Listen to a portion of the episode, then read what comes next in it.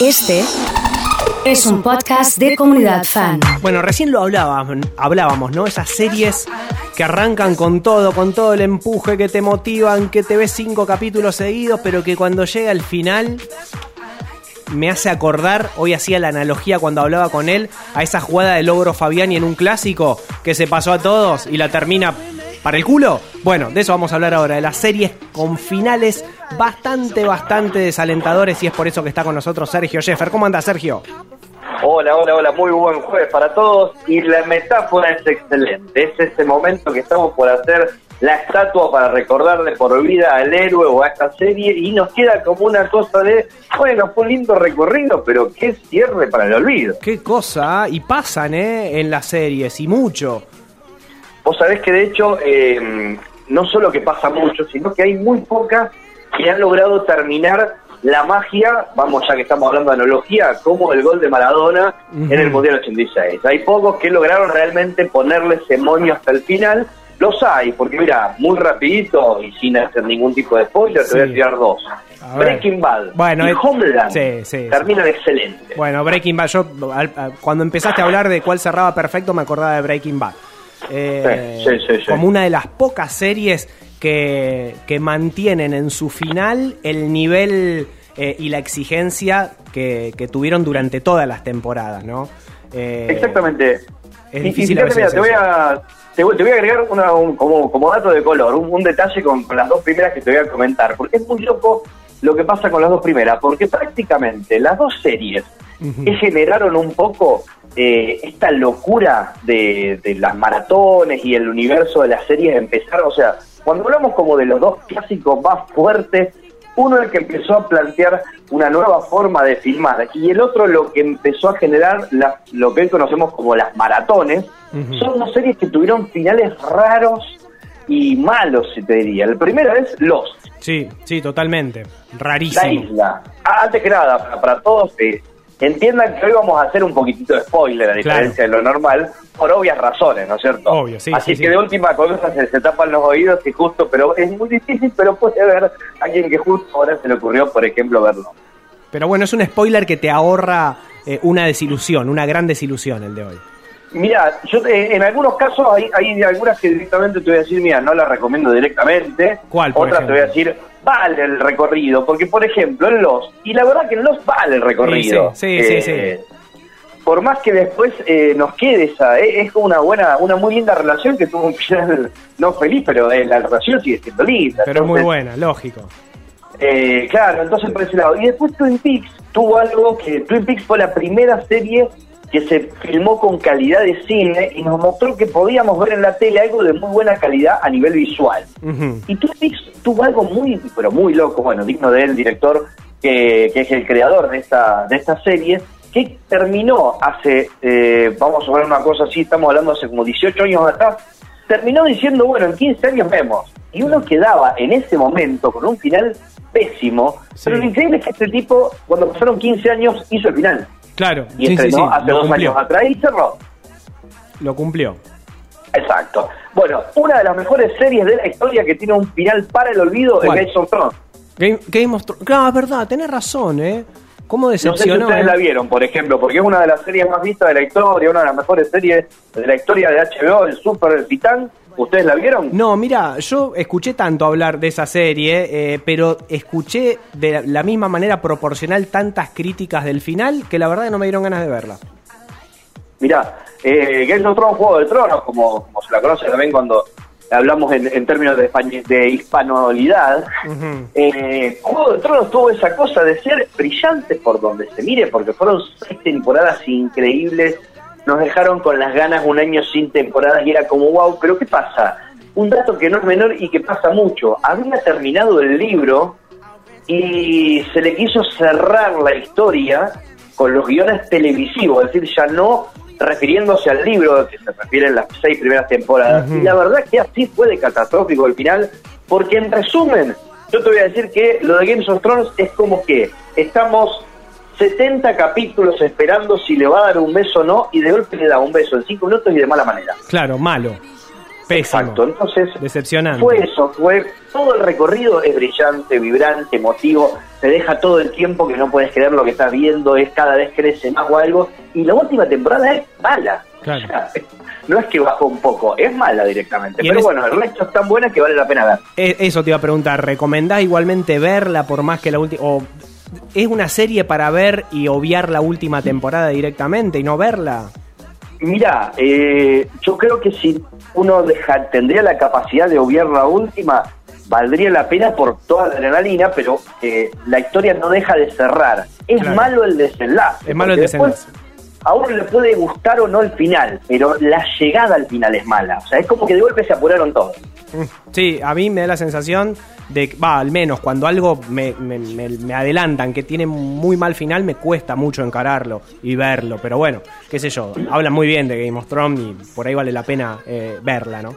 Mira, con Games of Thrones yo creo que es una serie muy particular de que si no la viste todavía no la vas a ver. Claro, sí, sí, sí. sí, Que sí. son, son series muy particulares, son eh, algo que tienen un público muy cautivo, que a lo sumo te podés resistir uno, dos años, tres, y la ves o no la ves nunca. Entonces es como que o una u otra, no, no hay un, un medio en ese caso. ¿Qué otro final triste tenemos? Triste digo de lo, de lo malo, de lo pobre. Ah, eh, yo recién comentaba en el, en el pase que me pasó algo parecido con The Con The- Sinner, pero toda la temporada fue mala, así que no, no me sorprendió el final. Pero bueno, es que tiene que ver con eso, no solamente cuando hablamos del final, es de cómo termina, porque a ver, a uno puede, y vuelvo a remarcar esto, a uno puede no gustarle el final, y no por eso eh, Claro. tiene que ver con que la serie fue mala o el, o, o el todo. El tema es cuando baja la calidad y termina mal. El caso de Sinner es perfecto, que lo dijeron, y a mí me tiraron también sobre las chicas del cable, por ejemplo, que son Sí. series que arrancaron muy bien, que wow, y, y que la trama, y que la- y de golpe es como, uy, pasó a ser aburrida y termina, y termina y, y hasta la terminás dejando Claro. cuando inicialmente te preguntabas cuándo venía otra temporada. Eh, sí, sí, sí, yo arriesgándome a pelearme con la mayoría del mundo, estoy diciendo que para mí eh, la casa de papel va por ese camino. Sí, ¿no? De a poquito se va, se va apagando, diluyendo, marchitando de a poco. Se va desinflando y lo que a lo mejor yo creo que hasta también quizás le achiquen alguna temporada de lo que, de lo que venían pensando.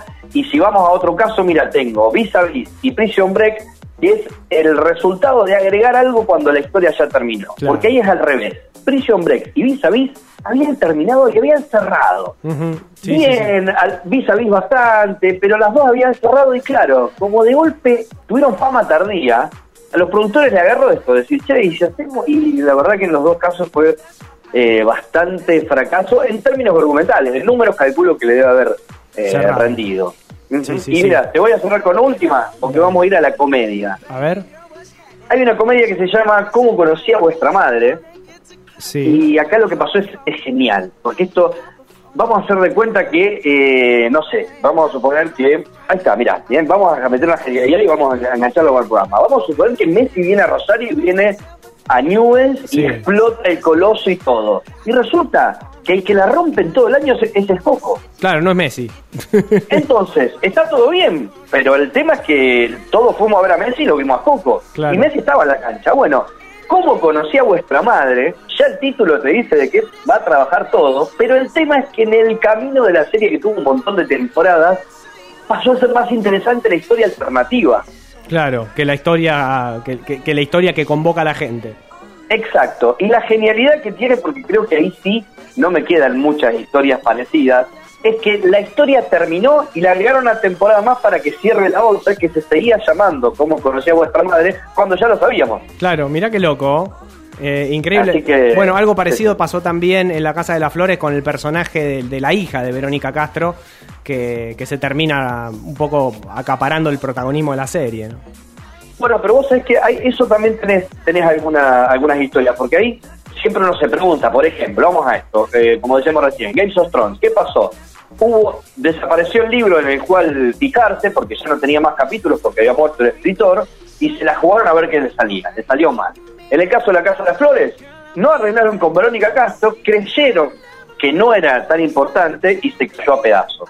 Claro. Y en el caso, por ejemplo, de Lost, que, que la nombrábamos al principio, hay una de las escenas finales que hay un personaje importantísimo que no aparece porque no arregló el calle tampoco. Claro, claro, claro. A veces los finales terminan siendo malos por ahorrarse unos pesos. Che, acá Manuel está escribiendo y dice, che, pero me están eh, diciendo los finales de la serie. No, no, no. La columna justamente tenía este objetivo y lo adelantamos. Vamos a hablar de series que tienen un final que no está muy acorde a lo, a, lo que prometió la serie. A ver, lo, dijimos de un primer momento, así que a Manuel le decimos que eso, ¿no? Que no, no estamos spoileando nada. Eh, no se preocupen, que esa es la primera vez que, que lo hacemos porque normalmente lo que hacemos es contar para ver si te engancha o no pero en este caso es hablar de algunas que damos por entendido que prácticamente se vieron y sin contar así como lo mató el mayordomo, como se suele decir hace años atrás en el cine. Che, eh, te aprovecho, ¿qué me, qué me recomendás para, para arrancar? A ver, estos, estos eh, días en estos días, mira, yo estoy viendo en este momento y la verdad que es muy interesante, la puedes ver por Flow, se llama Falsa Bandera. Sí. Eh, y tiene que ver, que es una, una serie que es de Fox, es una serie que es israelí y que tiene que ver con que hay una, digamos, como que secuestran a un importante, digamos, miembro del, del gobierno de Irán, con todo lo que implica las peleas y demás, y aparecen cinco pasaportes y cinco personas que son acusadas de ser en cámara, digamos, están las cámaras que muestran cuáles son estas cinco personas que, que cometieron el crimen y las cinco personas no tienen ni idea de qué están hablando, pero de golpe están presas. Mira, ah, está buena. Entonces, es todo el tiempo la cuestión de, ¿se están haciendo o realmente les hicieron una cama increíble que los vincula cerca del lugar donde pasó, pero sin ningún tipo de experiencia como para generar un robo de este tipo. Mira, vos sabés que yo me enganché ayer un rato con el documental de, de Natalia Oreiro, se llama Naya Natalia.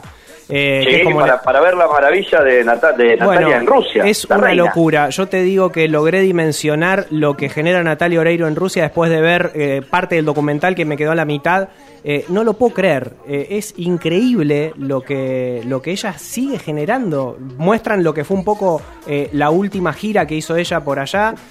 aparte, no solo en, Moscú o en San Petersburgo, se ha metido en ciudades inhóspitas de Rusia con 30 grados bajo cero y la van a esperar al aeropuerto a las 2 de la mañana eh, con regalos, ¿viste? Es como que está llegando, eh, no sé, Mick Jagger. Es increíble realmente y está muy bien mostrado esto en el documental. Hay muchas veces que ocurren este tipo de cuestiones que hay personas que son hiper mega famosas en algún lugar y no en otro y a veces hasta incluso no en su tierra al mismo nivel que en otro lado. Y te pongo un ejemplo dándote un centro maravilloso en la cabeza, espero que cabecee Nacho Negri por favor, sí, señor. porque te cuento, por ejemplo, si vos pisás Ecuador o Colombia y decís soy argentino, ¿a qué te hacen referencia lo primero? ¿Qué te imaginas que te dicen? ¿Y argentino como quién? Argentino, mira, primero yo te voy a decir tres personas, pero te las digo cómo te la ponen en orden. Primero el pájaro Gómez, después Messi y después Maradona. Eh, correcto, es así, ¿eh? correcto. Es increíble. La llena estadios de una manera increíble en Ecuador y Colombia y son las mega estrellas. Es decir, ahí si toca Vilma Palma y los Rolling Stones, y los Rolling Stones van a tener que cambiar la fecha para no ser un fracaso. Sí, es así realmente, ¿eh? es increíble. Y bueno, el centro tiene que ver con esto. Justamente mañana vamos a estar hablando con el Pájaro Gómez porque se viene eh, un, un super recital por streaming. Y es verdad lo que decís, ¿eh? en, Ecuador, en Colombia y en otros lugares, en Perú la rompen. y bueno, ahora van a tener la posibilidad de verlo en vivo. Sergio, gracias, buenísimo todo, todos los datos que nos tiraste para no digo ahorrarnos no ver una serie, pero no, no tener la expectativa tan al palo esperando ese final que nunca va a llegar. En algunos casos es fundamental, yo creo que en Games of Thrones nos hubiera ayudado a muchos que somos muy, pero muy prácticos, el que nos digan, che, miren que no es tanto, como para que por lo menos durante todo un año no nos hubiéramos comido la uñas. Abrazo grande. ¿eh? Abrazo grande para todos.